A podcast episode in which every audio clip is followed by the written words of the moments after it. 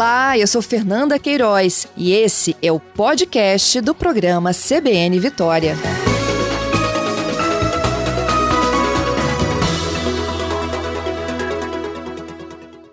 Bom dia, Tiago. Bom dia, bom dia, Fernando. Prazer falar com você mais uma vez e com os ouvintes da CBN. Eu é que agradeço, Tiago. Eu sei que a gente tem é, painel novo, decretos revisados, mas a minha primeira pergunta é inevitável, né? A situação do governador, eu sei que você está sempre né, bem próximo do governador como secretário de governo. Todos nós já fomos aqui informados e amplamente divulgamos para os nossos ouvintes a situação dele e da primeira-dama, agora confirmados para a Covid-19. É, infelizmente, hoje de manhã tivemos essa notícia do, do exame do governador, Fernando. Ele está muito bem, está trabalhando normalmente agora pela manhã, está fazendo as reuniões dele por videoconferência, está isolado junto com a primeira-dama, né, cumprindo todas as recomendações médicas, com sintomas muito leves, então, e tendo, por óbvio, mesmo que a distância, o acompanhamento médico, né, caso seja necessário, se Deus quiser, não precisará ir para algum hospital então ele, ele permanece seguindo as recomendações médicas e permanece trabalhando também, que é o que ele mais gosta de fazer. Tá certo. Bom, Tiago, vamos falar um pouquinho da, da nova situação do Espírito Santo no mapa da Covid-19? Vamos sim, vamos sim. Nós temos agora 11 cidades classificadas como de alto risco. Isso, exatamente. Além dos municípios da. Ó, nós temos então os, os municípios da Grande Vitória, né? É, Vitória, Vila Velha, Cariacica, é, Serra, é, Viana, é, Fundão, né, são os seis municípios da Grande Vitória, que já estavam nessa situação, Fundão que entrou, e entra também os municípios de Presidente Kennedy, Marataízes, Alfredo Chaves, Afonso Cláudio e Boa Esperança. Esses municípios, pela nova matriz de risco, pela matriz atualizada, é, esses 11 municípios passam a estar na situação de risco alto. É, então, isso modifica a forma com que é, as atividades econômicas acontecem nesses, nesses municípios novos que entraram. Eles passam a entrar na mesma lógica de funcionamento em dias alternados que já vem acontecendo na Grande Vitória há três semanas, né? É, dias pares e dias ímpares com os, com os comércios abrindo nesses dias alternados em horário diferenciado e com medidas maiores de restrição e de fiscalização nessas atividades. Uhum. A gente tinha oito cidades nessa condição, saltou para onze, não é isso?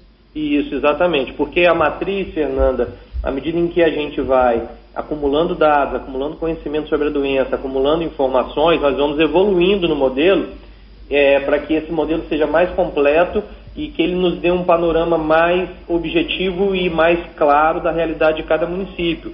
Então, a matriz passou a incorporar também três novos indicadores né, para a composição do risco de cada município. O indicador de mortalidade, que tem como parâmetro o indicador da mortalidade nacional. Então, os municípios que, que, quanto maior a mortalidade, maior o grau de risco naquele município.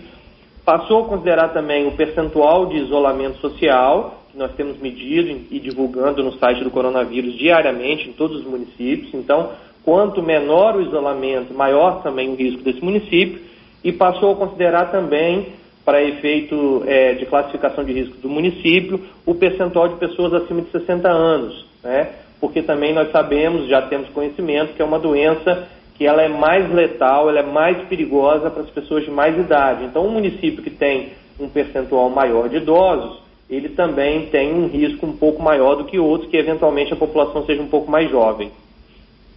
E isso determina, então, agora o chamado risco alto para 11 cidades do Espírito Santo. Houve uma revisão também, Tiago, em relação ao funcionamento das academias. Na última sexta, eu conversei ao vivo com a secretária Lenise Loureiro e praticamente tudo aquilo que a gente conversou sobre o protocolo, ele se confirmou no decreto do domingo, né? É, agora fica a critério do estabelecimento decidir se ele segue ou não, ou seja, se ele reabre ou não? Fica a critério do estabelecimento reabrir ou não dentro do protocolo estabelecido. Por exemplo, para os municípios de risco alto, Fernanda, há um protocolo de distanciamento grande entre os equipamentos e de limitação grande para a presença de pessoas numa academia. É, fora isso, também não ficam autorizadas atividades aeróbicas em local de academia, local fechado. Então, bicicleta, a, a esteira, e outras eventuais atividades aeróbicas ficam desautorizadas, né? Fica permitido apenas os aparelhos de musculação, mantida uma determinada distância determinada nesse protocolo e também com um quantitativo muito pequeno de pessoas por vez dentro de um mesmo estabelecimento. Um agendamento de cinco pessoas por hora. Exatamente, acho que é exatamente esse aí o número. É, a, as associações das academias disseram que esta regra de cinco por hora inviabiliza o funcionamento principalmente das maiores. Ela não será flexibilizada? Não será flexibilizada, não será. O que nós estamos sempre insistindo, Fernanda, é que nós estamos criando um plano de convivência. É, tanto as academias, quanto os segmentos comerciais, quanto a sociedade em geral, não pode imaginar que nós estamos vivendo um momento normal. Então eu entendo as academias, entendo a dificuldade de abrir conforme esse protocolo, mas é a única forma que a gente tem de, de criar esse plano de convivência de maneira segura para que elas possam abrir, uma vez que nós não estamos vivendo uma situação de normalidade. E se eu coloco mais pessoas, se eu coloco mais equipamentos, se eu coloco, se eu permito atividades aeróbicas dentro de um estabelecimento fechado, nós ampliamos muito o risco. De fato, a academia é um local de risco, mas nós estamos fazendo um fizemos um esforço de criar um protocolo para permitir algum nível de abertura, é, estando todos nós também, é, digamos assim, sensibilizados pelo drama de uma pessoa ter um estabelecimento comercial fechado por tanto tempo. Então, é uma tentativa de dizer para as academias assim, olha, é, é, nós estamos sensibilizados com o problema de vocês, mas o que nós podemos fazer agora é dentro desse protocolo. Mais do que isso, nós vamos colocar em risco a vida das pessoas e nós não podemos fazer isso uma vez que nós estamos com um percentual de leitos de UTI ocupado muito alto, em especial na Grande Vitória. Então nós temos essa preocupação. É importante as pessoas não perderem isso de, de mente, assim, a necessidade do isolamento, a necessidade de não aglomeração, porque nós estamos com um percentual de ocupação de leitos na Grande Vitória que já está beirando os 85%. Nós abrimos, é bom dizer isso, tá, Fernanda? É, nós abrimos, é, ao longo desse tempo, mais de 450 leitos de UTI Covid. Chegaram, chegaram ontem à noite, nessa madrugada, mais 60 respiradores. Nós vamos abrir mais 60 leitos de UTI Covid.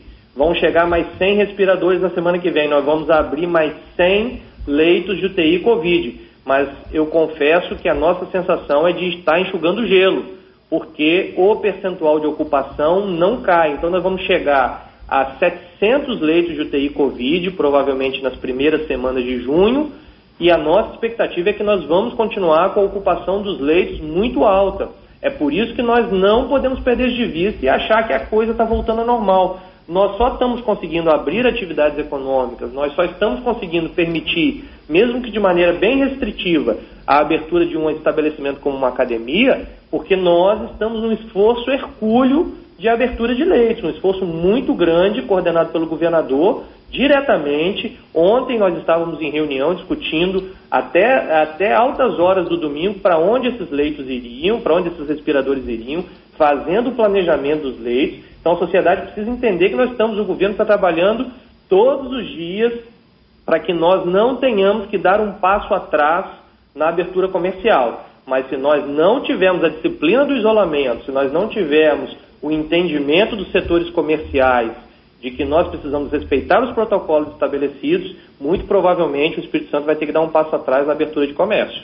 Então tá, então vamos explicar isso direitinho. Olha, eu tenho algumas dúvidas e a gente já pode esclarecer. Primeiro, para onde vão esses 60 novos? Já está definido? Já está definido. Eles irão. A gente só está definindo ainda algum detalhe, mas irão no mínimo 50 para o JAI. Talvez okay. os 60, talvez os 60 para o JAI. Se não forem os 60 para o JAI, irão cerca de 50 para lá e os outros 10 distribuídos um pouco para o sul e um pouco para a região noroeste do estado. Ok, e para os outros 100 que chegam na próxima semana, ainda tem um planejamento a ser feito, é isso? Ainda tem um planejamento a ser feito, provavelmente uma parte para o Hospital Estadual de Vila Velha, que é o, o, antigo Hospital dos Ferroviários, que também é um, um hospital que nós já, dada, dada a, o drama de leitos, nós já estamos preparando o Hospital dos Ferroviários para também receber pacientes Covid.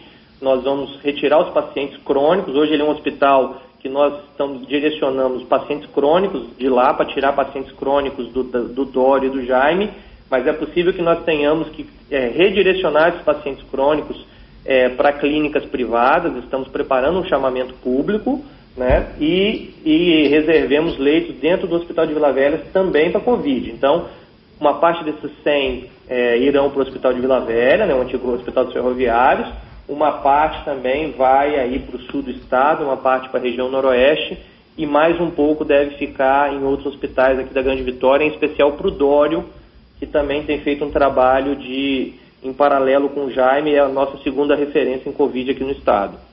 Uhum. É, secretário, eu, voltando à sua expressão aqui, a nossa sensação é de que a gente está enxugando gelo, né? Chegaremos a 700 leitos na próxima semana e mesmo assim a doença não freia, né?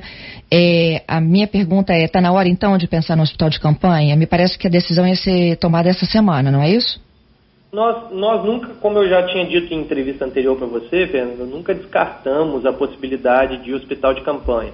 Mas como eu falei, antes de chegarmos ao hospital de campanha, nós temos aí uma, uma possibilidade de expansão de leitos dentro da nossa rede, que já está acontecendo, por exemplo, no Jaime, nós, como eu falei, pelo menos 50 desses respiradores vão para o Jaime, então nós temos ainda uma capacidade de ampliação lá, temos ainda uma capacidade de ampliação dentro do Hospital Vila Velha, nós temos ainda é, é, uma, uma ociosidade que com a chegada dos equipamentos respiradores, nós estamos ocupando mas nós não descartamos em nenhum momento o hospital de campanha. É algo que está em estudo, temos discutido, temos discutido isso constantemente, todos os dias praticamente, sobre a necessidade e estamos avaliando diariamente o comportamento da pandemia.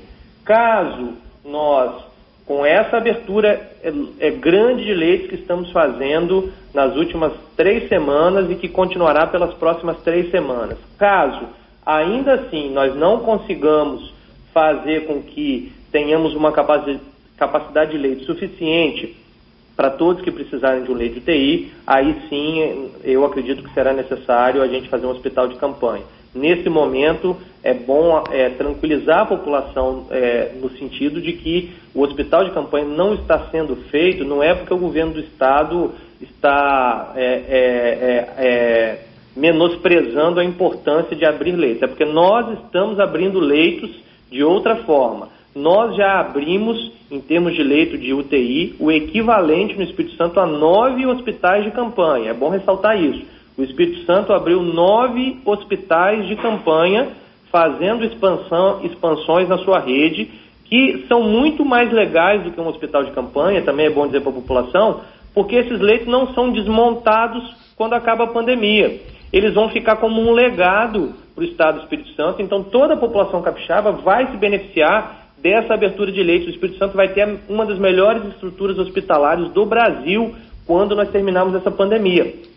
E, enquanto, se nós tivéssemos um hospital de campanha, quando essa pandemia acabasse, aqueles leitos abertos para o hospital de campanha, eles seriam finalizados. Mas eu insisto, nós já abrimos mais de nove hospitais de campanha no Espírito Santo com a expansão que fizemos aqui. Uhum. Qual a capacidade de um hospital de campanha? Um hospital Quantos de... leitos abririam lá? Ele tem no máximo 50 leitos de UTI, né? mais aí cerca de 100 leitos de enfermaria. Nós já abrimos mais de 450 leitos de UTI. Então, é por isso que eu estou afirmando que nós já abrimos mais de nove hospitais de campanha.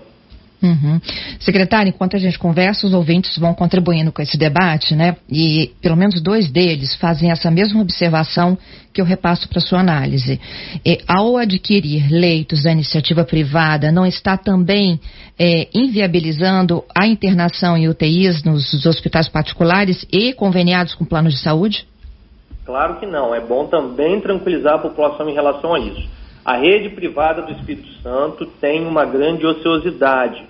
Até 2018, Fernando, o Estado comprava muitos leitos. É, é bom dizer isso para a sociedade. O Estado, né, o SUS, compra regularmente leitos da iniciativa privada já há mais de 15 anos. Isso não é novidade. Há um credenciamento aberto é, que ele é ininterrupto, ou seja, ele fica aberto indefinidamente, em que todo o hospital privado que quer vender leito para o Estado de enfermaria ou de UTI, ele se credencia, o Estado paga 715 reais por diária por leito de enfermaria e paga cerca de 1.600, eu não estou com o um valor exato aqui, mas é cerca de 1.600 reais por diária em leito de UTI. Isso já acontece há muitos anos, há décadas. Então, isso é uma realidade aqui no Estado.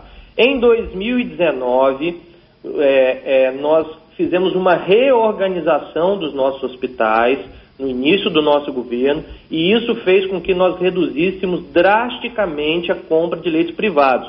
Isso, inclusive, fez com que determinados hospitais da rede privada da Grande Vitória fechassem alas inteiras, tá? Fechassem é, é, é andares inteiros com 60, 70 leitos de UTI.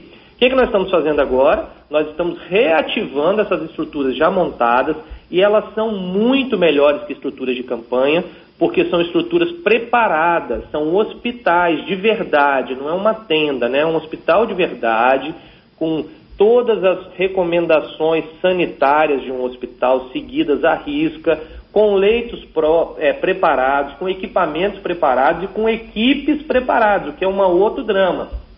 Um hospital não é simplesmente montar uma estrutura e jogar as pessoas lá dentro. Nós precisamos de intensivistas, nós precisamos de enfermeiros qualificados a trabalhar dentro de UTI, precisamos de equipe de enfermagem e isso não brota no chão. A gente tem que contratar, mas também é um limite de pessoal de recursos humanos disponíveis. Então, abrir um hospital de campanha também tem esse outro drama que, é, que são as equipes. Enquanto na rede privada, quando eu vou ocupando essa estrutura que está ociosa, sem deixar faltar para ninguém que, da rede privada que quer comprar um leito, que vai precisar de um leito, como um plano de saúde, isso faz com que a gente ocupe de maneira mais barata, custe menos aos cofres públicos e por uma estrutura muito melhor, muito mais bem montada. Bom, então é, teria, teríamos tempo hábil no auge da pandemia de se montar uma estrutura dessa, com essa dificuldade de locar, por exemplo, os, os nossos servidores públicos para a área de saúde? Nós já temos, Fernanda, é, empresas contactadas, nós não estamos é, dormindo nesse assunto. Nós já temos empresas contactadas, temos orçamentos levantados, temos toda, já temos todos os dados necessários para montagem. Já temos inclusive espaços identificados que poderiam servir como estruturas para a montagem desses equipamentos se eles forem necessários. Então, se esses equipamentos forem necessários, nós teremos condição de montar muito rapidamente, uma vez que nós temos essa já todos os dados relativos a, a, a empresas que fazem esse tipo de serviço e que montam para nós um prazo aí de duas a três semanas. Então, o nosso planejamento está sempre olhando duas ou três semanas para frente. Então, no uhum. momento que entendemos que daqui a duas ou três semanas nossa estrutura própria e contratada da rede privada está esgotada, nós vamos sim fazer uma estrutura de campanha. Mas esse esgotado na rede privada tem a reserva do, do atendimento aos planos de saúde, ou não? Claro, claro. Os próprios hospitais, os próprios planos de saúde também têm suas reservas nos hospitais privados. Então, quando eu contrato é, uma determinada quantidade de leitos dentro de um hospital privado, é aquilo que ele tem de extra, é aquilo que ele ainda não contratou com um plano de saúde, é aquilo que ele não está utilizando para os seus pacientes privados de planos ou aqueles que estão pagando de forma privada para estar lá. Então a gente contrata aquilo que é ocioso na rede privada, é bom deixar isso claro. Uhum. Tiago, você foi o primeiro a tratar do tema lockdown publicamente aqui no estado, numa entrevista aqui mesmo, né, a, a CBN Vitória. É, de lá da nossa, para aquela entrevista ainda do lockdown, já há algumas semanas, para esta semana, a última semana, em que o secretário Nésio, na sexta, inclusive, sexta passada, o secretário Nésio chegou a falar de 21 dias de isolamento mais extremo, a possibilidade disso acontecer em junho, muita coisa mudou. Quando se tem é, expectativa aí de tempo de isolamento, interdição de vias, é, entre outros itens, eu imagino que esse, pronto, esse plano já esteja pronto para vocês. Está, de fato?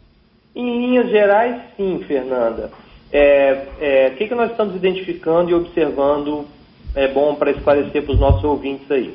Bom, é, dados os dados atuais de isolamento, dados os dados atuais é, que são utilizados para a matriz, nós cruzamos isso com a ocupação dos leitos. Então, considerando o cenário atual, se nós ultrapassarmos 90% da ocupação dos leitos de UTI, nós vamos para o risco extremo na Grande Vitória em alguns municípios do interior, e o risco extremo nos obrigará a tomarmos medidas bem drásticas em termos de isolamento social. Em linhas gerais, nós já temos desenhado o que, que são essas medidas. É, posso dar como exemplo, só para você ter uma noção, nós vamos ter que fechar novamente todo o comércio e fechar todos os serviços e discutir com a indústria.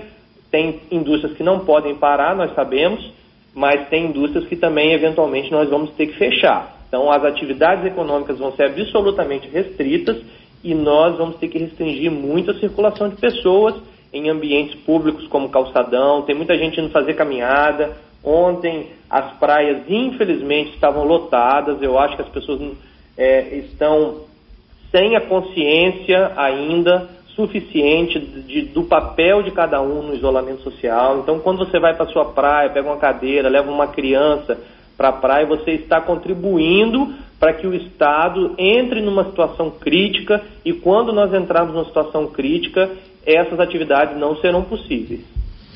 Então, aí, ao decretar o lockdown, muda, por exemplo, a responsabilidade do cidadão? Porque eu imagino, se a gente já decretou a quarentena, em tese, as pessoas que, né, é, não têm que sair para suas atividades, que são, é, pelo menos aqui na região metropolitana, consideradas essenciais, tem, deveriam estar de home office. Se tem uma parcela da população que não contribui, hoje a gente não consegue mandar ela de volta para casa. No lockdown, poderia mandar? Punir, multar, enfim, alguma coisa diferente? Fernanda, nós, nós queremos, assim, é, é, difícil a gente como governo dizer isso, porque nós queremos respeitar a liberdade de cada cidadão, né? Nós estamos numa democracia, nós estamos num, num, numa necessidade de respeitar a Constituição, que inclusive aborda o tema do direito é, de ir e vir. Mas nós, é por isso que nós estamos insistindo, que nós precisamos evitar essa situação, que é uma situação muito ruim para qualquer governo ter que restringir a circulação de pessoas, ter que dificultar, assim, ter que multar, ter que mandar pessoas para casa, mas é, isso não é uma realidade descartada. Então, assim, num lockdown, a circulação de pessoas ela vai se dar exclusivamente para atividades essenciais, com liberação, por exemplo, quem tem que trabalhar só nas atividades essenciais vai ter que ter um, um cartão específico liberando para passar por eventuais é, barricadas, né, controles policiais. Se não tiver com esse cartão que a identifica como uma pessoa que pode circular, vai ser mandada de volta para casa. Então, assim, nós, nós estamos fazendo muito esse apelo, é muito forte. É uma doença pouco visível, Fernando. Então, às vezes, as pessoas não se assustam com ela, porque ela é muito pouco visível. Porque quando você, quando um parente nosso, mesmo que um parente nosso tenha, tenha contraído Covid, ele vai para um hospital, fica isolado, ele não pode receber visita, então a gente não tem contato com esse parente, a gente fica recebendo poucas notícias dele. Quando, infelizmente, alguns morrem, aqueles que falecem têm protocolos muito rígidos para manipulação desse corpo e depois para o enterro. Então as famílias não têm contato, os parentes não visitam, não podem ir lá olhar. Então é uma doença invisível, mas a gente apela para as pessoas. Essa doença é invisível, mas existe, gente.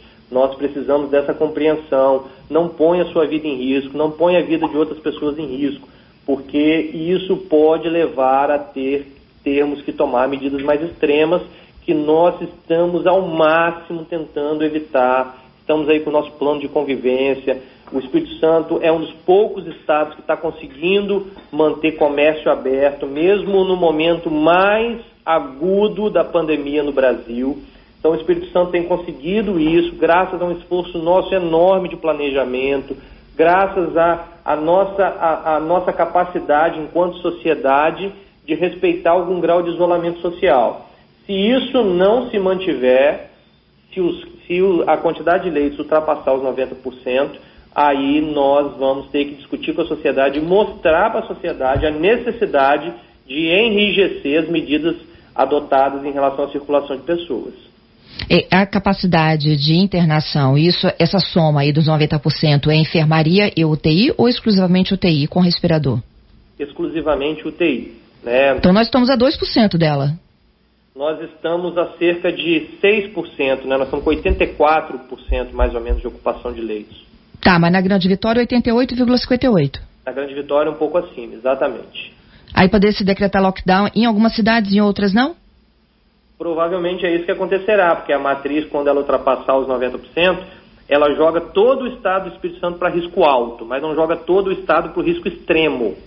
Mas uma parte significativa das cidades pulará para o risco extremo e uma parte significativa das cidades é, terão que ter medidas de restrição à circulação bem rígidas.